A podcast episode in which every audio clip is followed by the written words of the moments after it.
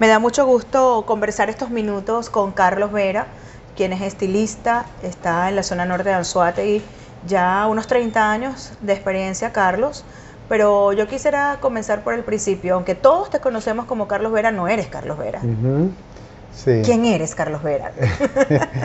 bueno, yo realmente, mi nombre de pila es Carlos Enrique Hernández Vera.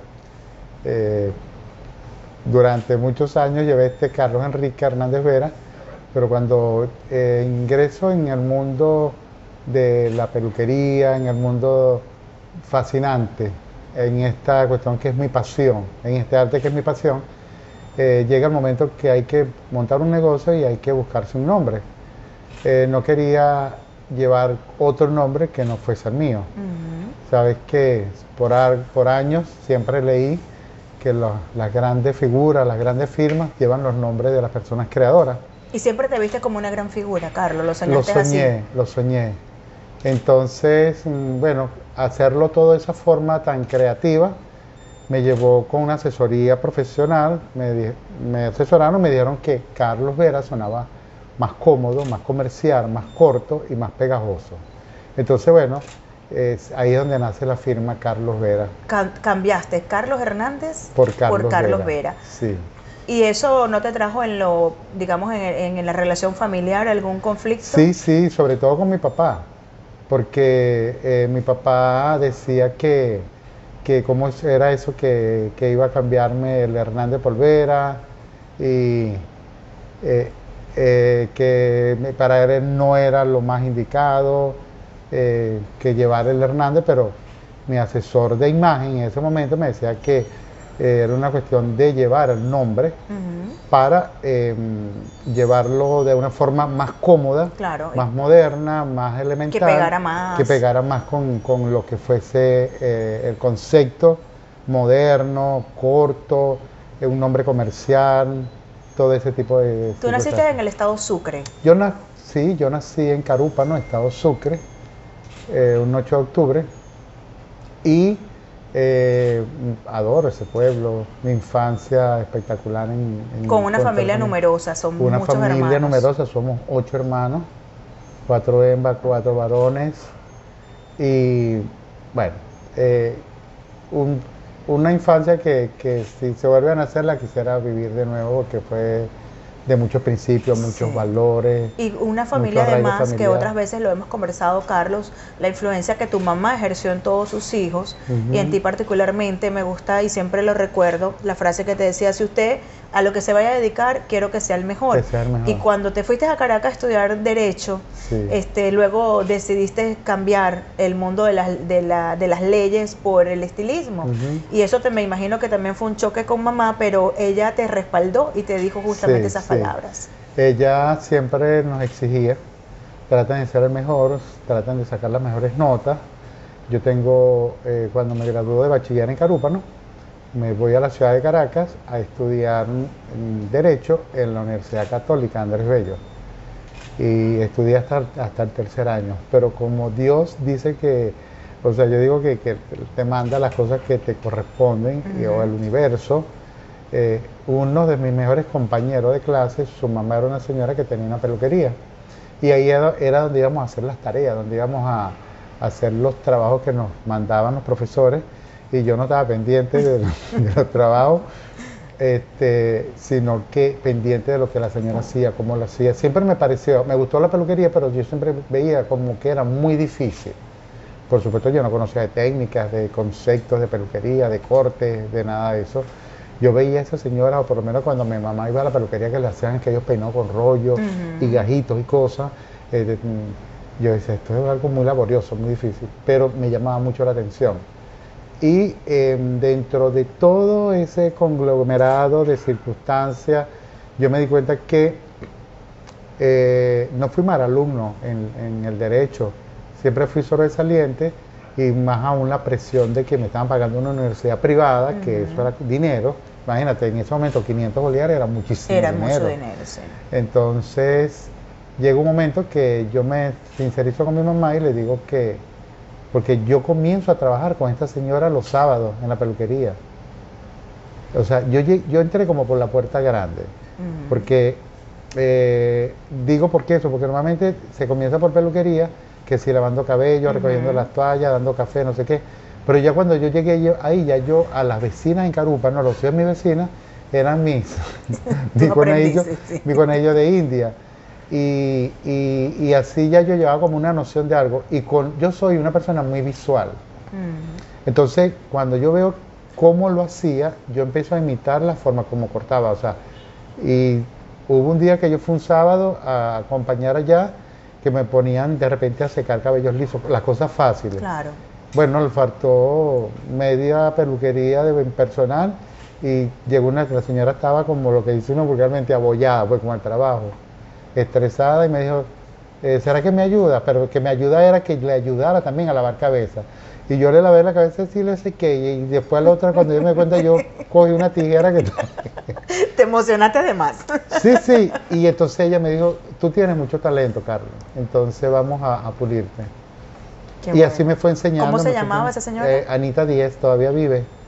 Eh, un salón que se llama Rodián, queda en el bosque, paralelo a la Libertador, cerca de Fede Cámara, de, de la sede de Fede Cámara. Esa mujer ¿Influyó en tu vida? Esa mujer influyó mucho y fue mi maestra, porque eh, es la que me enseña a mí, cuando yo entro al mundo de la peluquería, estaba ya saliendo el uso de los secadores de casco, que existían en la peluquería, pero ya venía lo que era el secador, eh, técnicas modernas, eh, todo este tipo de cosas, pero la señora tenía todavía mucha clientela que eran las señoras de rollo, claro. las señoras que usaban sus copeticos armados. De ahí es donde ella me enseña la base de la peluquería, la base del concepto de lo que es armar un cabello, batir un cabello, montar un postizo, hacer un postizo, eh, lograr un color, el truco para tapar canas que no se vean, mm. infinidades de secretos, de trucos que yo quisiera hasta em, impartirlo, mm, mm, eh, enseñar, porque no tengo, no soy una persona que soy egoísta con lo que sé, pero lo que noto ahorita dentro de la generación de nuevo relevo, eh, o sea, que lo va relevando a uno, es que son gente como muy distante, son gente que son creídos, que se crean como divos.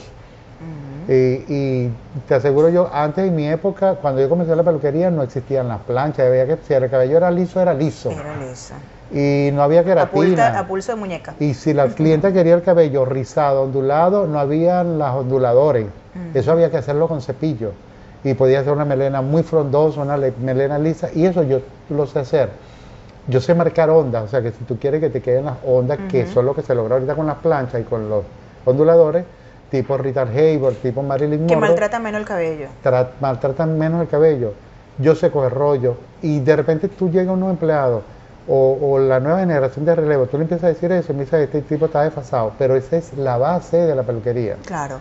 Es como la música, aun cuando haya tecnología que apoye, o sea, si no sabes lo de fondo, bueno. Sí, sí.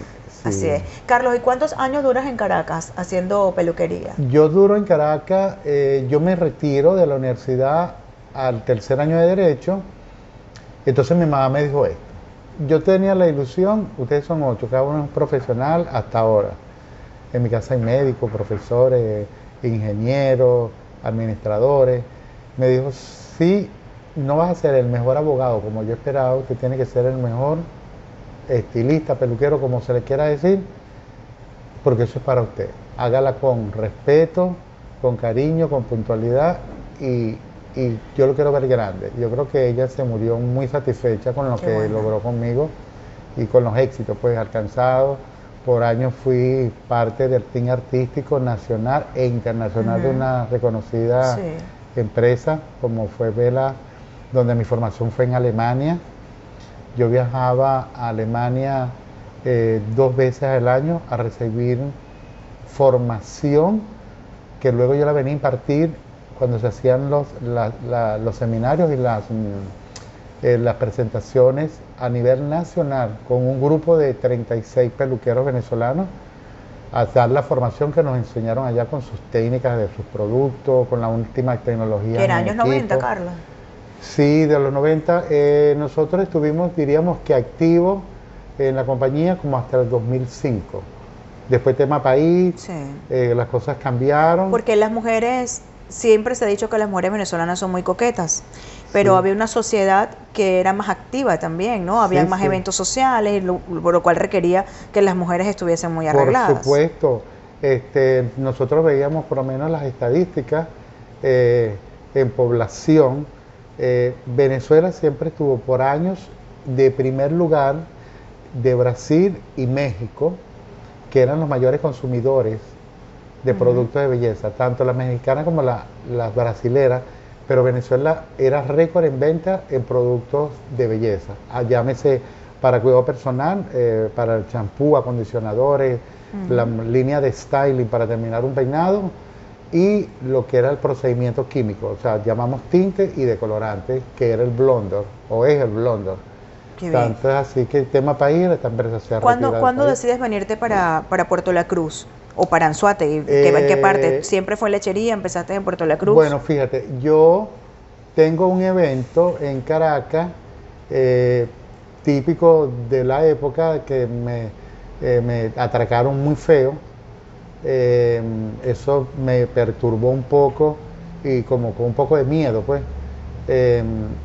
y empiezo a presentar problemas de una rinitis alérgica y me operan y mi alergólogo en ese momento determina que yo soy alérgico al smog de Caracas. Y yo sí lo notaba que por lo menos cuando yo viajaba a Carúpano, yo salía del área de, metropolitana de Caracas, yo no sentía el malestar y como que un tipo de voz muy nasal, pues. Entonces yo dije, conchale, de verdad. Entonces la doctora me dijo, pero si quieres prueba, vete un mes, unas vacaciones a Carúpano, donde tú quieras, pero sal de Caracas y tú vas a ver que lo que yo te estoy diciendo porque ya esto era a nivel de medicamentos y todo que tenía que estar. Y sí, efectivamente me mejoro. Eh, ya yo tenía eh, un capital con la idea de montar una peluquería y yo pensaba hacerlo en Carúpano. Mm. Pero cuando llego a Carúpano, este, mi mamá me dice, pero este pueblo no es como para ti, o sea. Entonces, porque de repente yo le decía a mi mamá, los precios que se cobraban en Caracas en ese momento y me decía, no, mijo, esa gente aquí no te van a pagar. Y no había tanto evento social y nada que meritara. No, no, era una vida. Sí, para lo que tú visionabas que querías hacer. Entonces, bueno, yo tengo un hermano que vivía en ese momento, todavía vive acá en la zona, y vine a pasar unos días. Y yo no, no había estado tanto tiempo en Puerto La Cruz. Todavía lechería era incipiente, o sea, yo te puedo decir que la avenida principal de la lechería era puro monte, una que otra casa. No existían los centros comerciales, lo único que sí existía era Puerto Morro. Pero toda esa parte de lo que es las villas, eso era pura como salina, cosas, y estaban apenas las bases de Plaza Mayor. Entonces, bueno, yo comencé en Puerto de la Cruz eh, con con la familia Kontorowski, me brindaron esa oportunidad, que tenían una, una peluquería que se llama Videmar. Yo comencé allí, luego vengo a lechería y comienzo con la primera peluquería que funcionó aquí que se llamaba Reflejos, que quedaba donde existe detrás del Hotel Teramún. Ahorita hoy en día y existe un edificio, no recuerdo cómo se llama en estos momentos. Em, Luego de allí eh, vienen, surgieron unas circunstancias y yo decido ya independizarme por completo y monto Carlos Vera Estilista en el año 89 en el Forum Plaza, en un espacio de un local de 42 metros que se me hicieron pequeños. pequeños. Eh, cuando yo llego aquí las mujeres de repente para no se atrevían a teñirse un cabello de, color rojo, de hacerse cortes muy vanguardistas, eran como muy conservadoras. Eh, la época del amarillo con estos lisitos, el, copetico corto, y yo traía como otro concepto, pues, de, lo que yo veía en Caracas, y cómo se hacían, y empiezo entonces a incursionar con las novias, las quinceañeras, eh, bueno, y, era otra época, yo eran las 10 de la noche y todavía estaba atendiendo personas. Estaba José en su apogeo, el, el, criogénico, y, muchas empresas, y, toda esa gente salía a trabajar a las 4 o 5 de la tarde y era cuando me llegaba la gente. Eh, luego, en vista de que se me hacía el espacio muy pequeño, estaban construyendo este centro comercial donde estamos, que es el Coconut Center, que estaban las, eh, las perforaciones, levantando las estructuras de base para el edificio. Y yo siempre, yo decía, yo quiero un, negocio ahí, yo quiero mi negocio ahí. O sea, yo creo que lo creé, lo, lo, imaginé, lo alimenté y de esa manera, un día, yo, porque yo vine a averiguar cómo era la cosa aquí, cuánto había que dar, no sé qué En ese momento eran 4 millones 500 mil bolívares. 4 millones 500 mil, de los viejos. De los muy, muy viejos. que era muchísimo dinero. Claro. Yo tenía un dinero, pero siempre me ha dado como temor quedarme limpio, quedarme sin liquidez. Y entonces me dijo un señor, no, ya esto es una asociación civil, si no tiene dinero completo, no sé qué, pero ya estamos bastante adelantados en la, en la, en la construcción, ya tendrías que comprarle, si uno de estas personas de la asociación civil quiere vender, así es que se puede hacer. Pero ya de meterte es imposible. Pero como, como te dije anteriormente, o sea, lo que Dios te pone en el camino, eso es, yo abro una de las cuentas de Carlos Vera Estilista en el Banco de Venezuela y estaba miento, en Banco La Guaira, que quedaba en el Forum Plaza. Y estoy en la cola y están dos señores conversando adelante, donde le decía, chico, yo tengo que alquilar ese local, no sé qué, porque eh, la gente que venía para acá ya se me cayó el negocio, que no sé qué, que esto. Entonces yo necesito alquilarlo. Cuando avanzó un poquito la cola, yo le dije, señor, disculpe, eh, que, bueno, obvio que escuché lo que usted dice de un local aquí en el Forum, en el Coconut Center, yo soy el señor Carlos Vera, no sé qué tal, y él me miró así como que dice, bueno, ya era un chamo mm. y tal. Y entonces el señor me dijo, bueno, pero yo necesito eh, tres meses de depósito, un mes adelantado, los gastos horarios, no sé qué, rara, Este, yo le dije, yo te los tengo, yo se los puedo dar, no sé qué. Y entonces, bueno, yo me caí como, porque el señor no me quiso dar su teléfono, me dijo, no era la época de celulares, no claro. celulares, puro CanTV. Yo le dije, yo estoy, sí, sí, yo sé que me han dicho que que ahí llega mucha gente tal, que está revolucionando esto por aquí y tal. Y entonces, como a los dos días apareció el señor, el muchacho que está aquí, Carlos Vera, ajá, eh, mira, vamos a hacer negocios, sí o no. Y yo le dije, bueno, sí, con la suerte que la persona que yo estaba atendiendo era una señora que había mucho, mucha empatía, que era la que fue mi primer abogado, que se llama Zaida Pérez. Mm. Y ella, excelente, fue la que agarró el mando de eso y me dijo, ya tenemos el local, ya no sé qué, y se monta, se funda Carlos Vera Estilista. En el Coconut Center. En el Coconut Center, sí. Este, pero alquilado. 18 millones el alquiler. 18 mil. 18 millones. 18 millones. Bueno, un paseo pagarlo. Y entonces mi mamá, que era la, la, la promotora, la motora, que mi mamá era comerciante, y ese señor no te querrá vender vender eso, porque, conchale, mijo, 18 millones cada mes. Al año es tanto, después sí, tanto. no sé qué y tal. Total es que el Señor me dijo un día que no, que eso era para su futuro, que eso era un, pasivo que él iba a tener ahí. Y resulta que de repente el Señor llega un día y me dijo, mire, yo necesito vender el local. Si no puedes, quiere, quiero que seas sincero, si tú no puedes, no te me vayas a poner cómico, pero yo necesito el dinero. Bueno, se me abrieron las puertas, la forma, la manera y yo logro comprar el local. Qué bueno.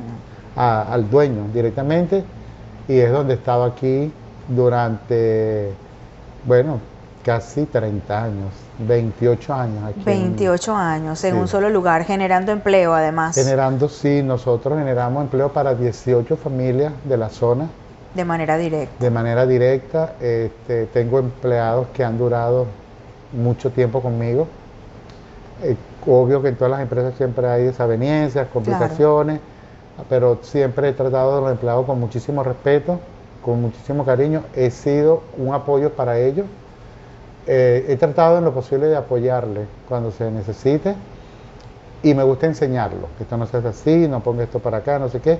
Por supuesto que siempre hay los cabezaduras, pero siempre he llevado, mucho, he llevado muchas satisfacciones de ver cuando ellos de repente se independizan a algo propio y, que digan que esto lo hizo, lo aprendí de Carlos Vera, o, como me he conseguido, porque yo he formado a nivel nacional muchísima gente, cuando de repente han ido clientes mías a otros sitios, por fiesta, por vacaciones, a cortarse el cabello, a secarse, cuando le pregunté, ¿usted viene de dónde? No, de lechería.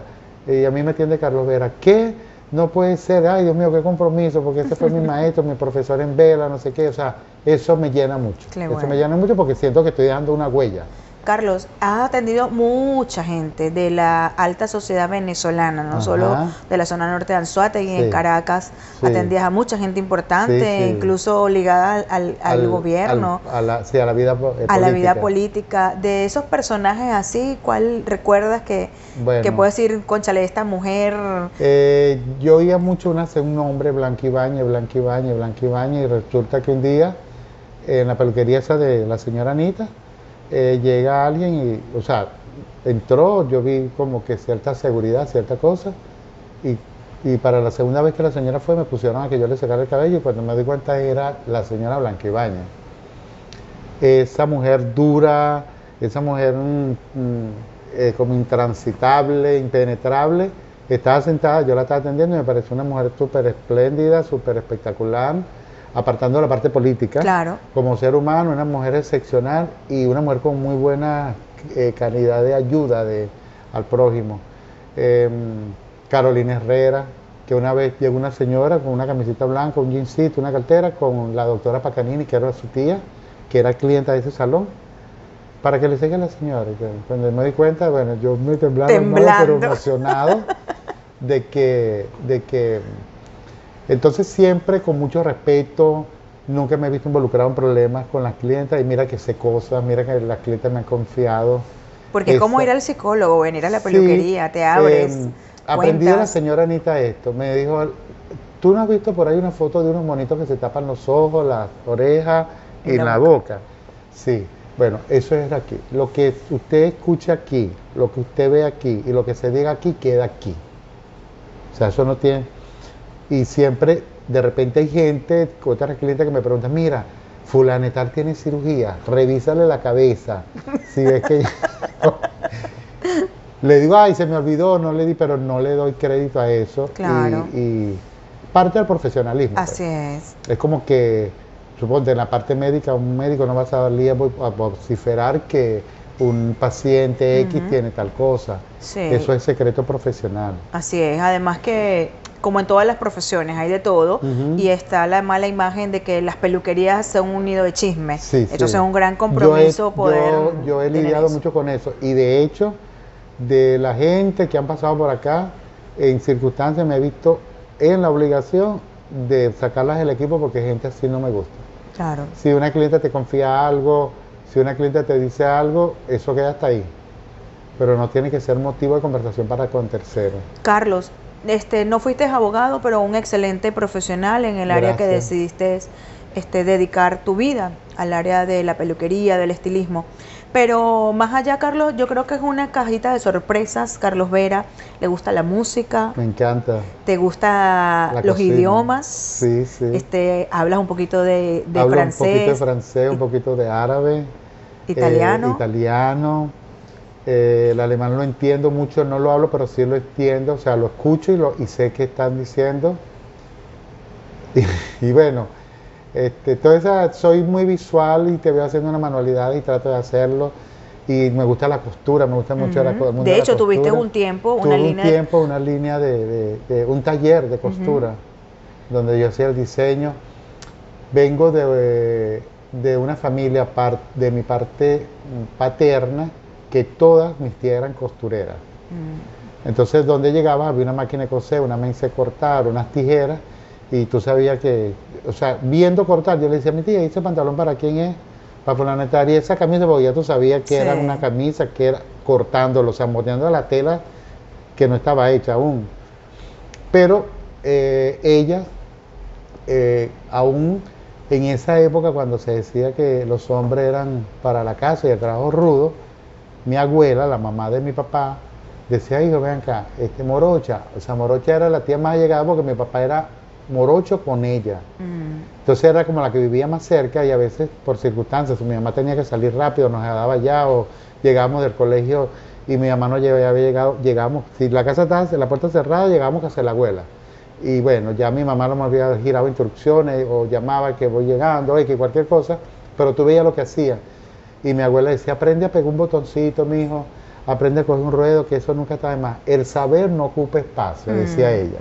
algo muy sabio, porque efectivamente, este, cuando tú sabes hacer esas cosas, cuando tú te vas, de que sales del ala de tu casa, de esas alas que te cobijan, que te enfrentas a un mundo donde tienes que cocinar, tienes que limpiar, tienes que, se te rompió un pantalón, pues tienes que coserlo, pegar un botón, a mí no se me hizo difícil, se me hizo un familiar y hasta los amigos, ven acá, yo te lo hago, y el cliente se queda así como que loco. De repente, una boda un día en Margarita y mandaron el traje del novio sin ruedo. Y eso fue una tragedia, entonces te lo querían pegar con tiro. Yo le dije, búsquenme aguja y, hilo y yo se lo coso.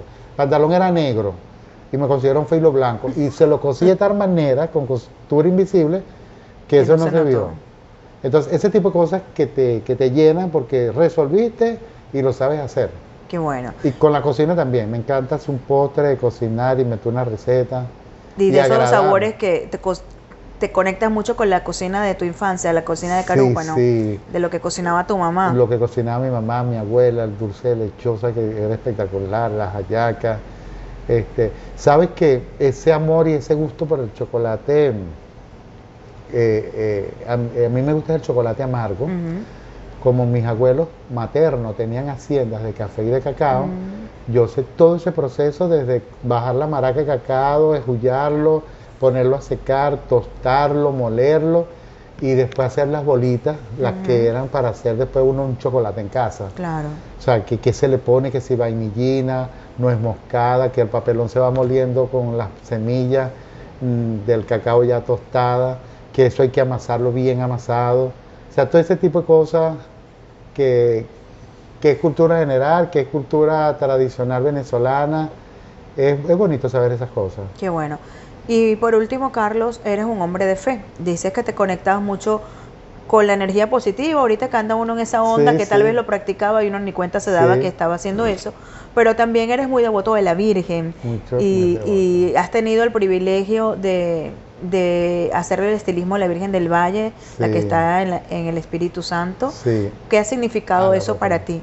Mira, yo creo que cuando en una oportunidad a mí me preguntaron que cuál sería eh, la persona o el personaje más famoso que, yo quisiera peinar o arreglar.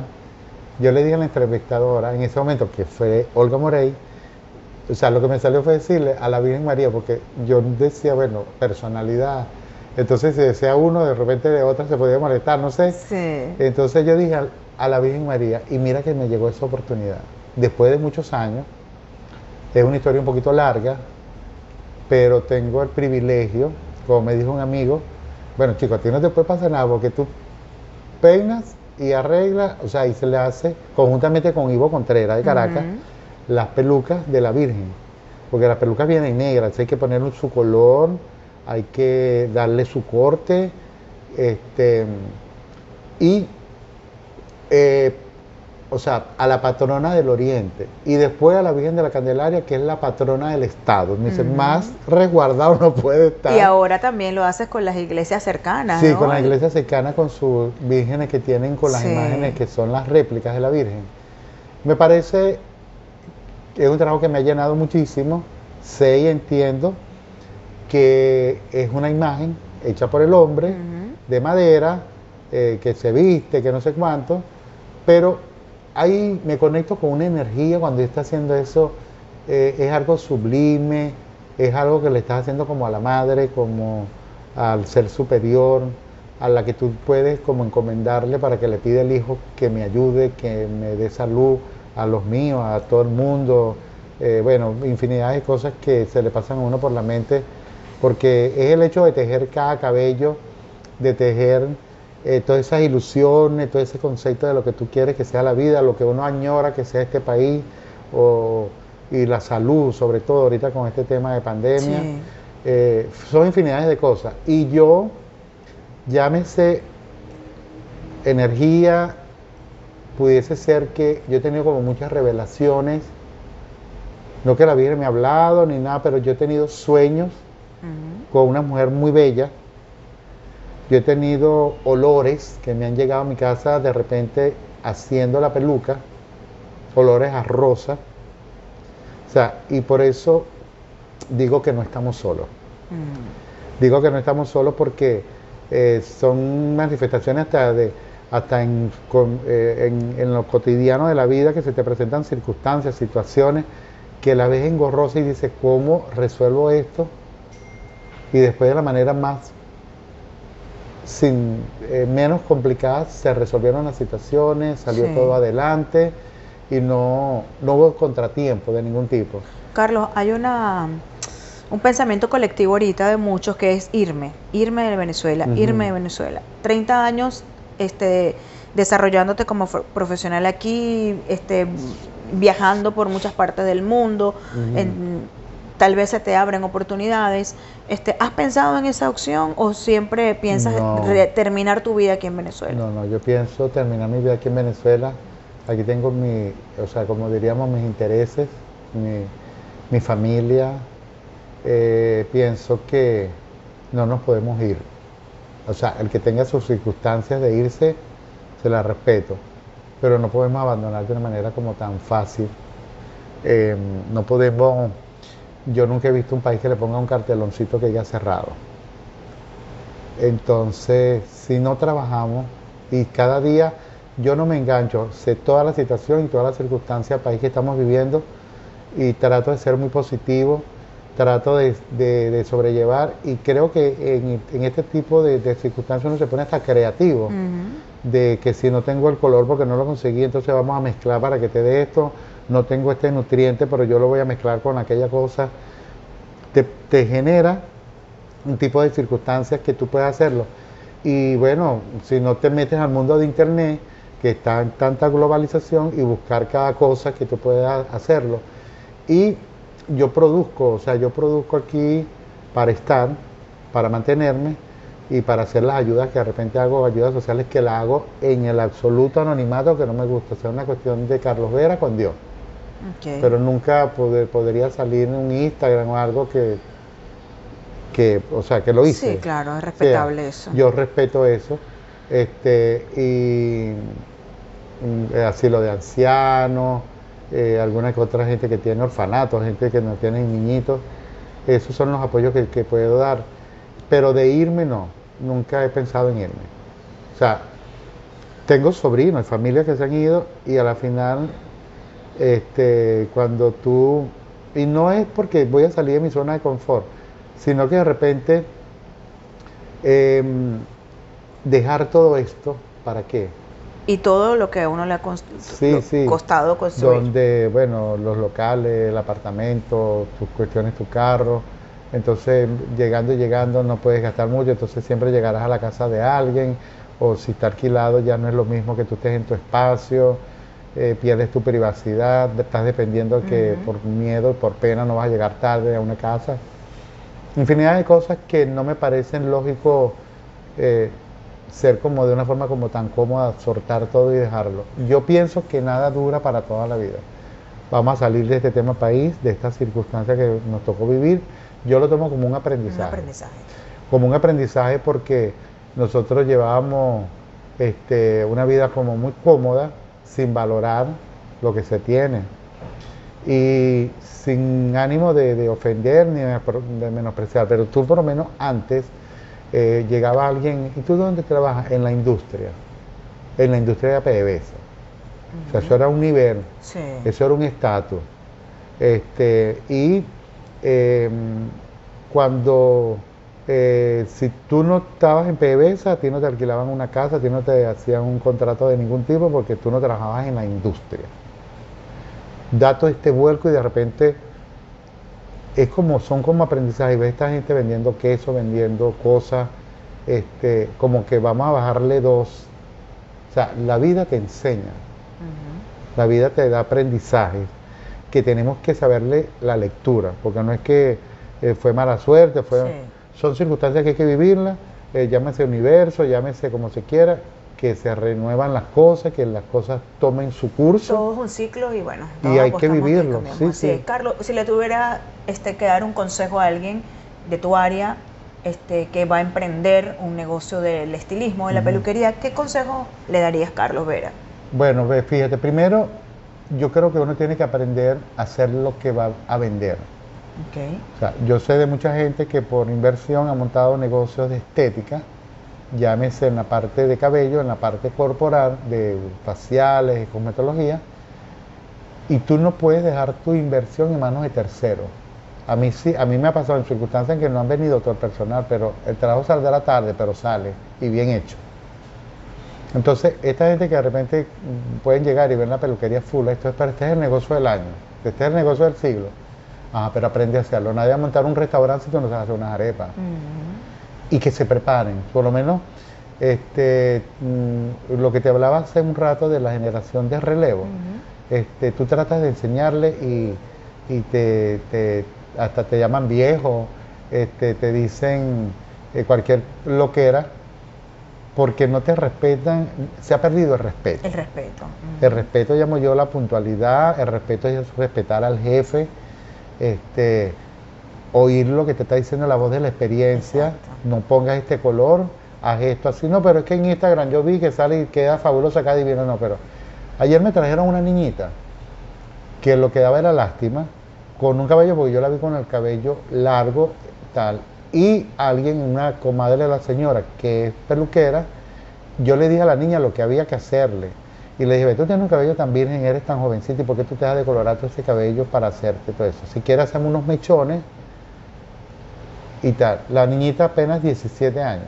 O sea, digo niñita porque ni siquiera es un mujerón, es una pavita. Porque de repente hay muchachas que son 17, 17 años, me parece que tienen 28. Bueno, la señora le dijo, yo te lo hago. Le dio a la señora la lista de lo que mandó a comprarle la señora fue y le ha acabado el cabello a la señora, la muchachita que, bueno, se lo tuvo que poner mucho. Ah. Y la señora me dice, mira cómo le acabó el cabello, no, no, se la acabaste tú, la peluquera y ella, por loca, porque yo le dije que no.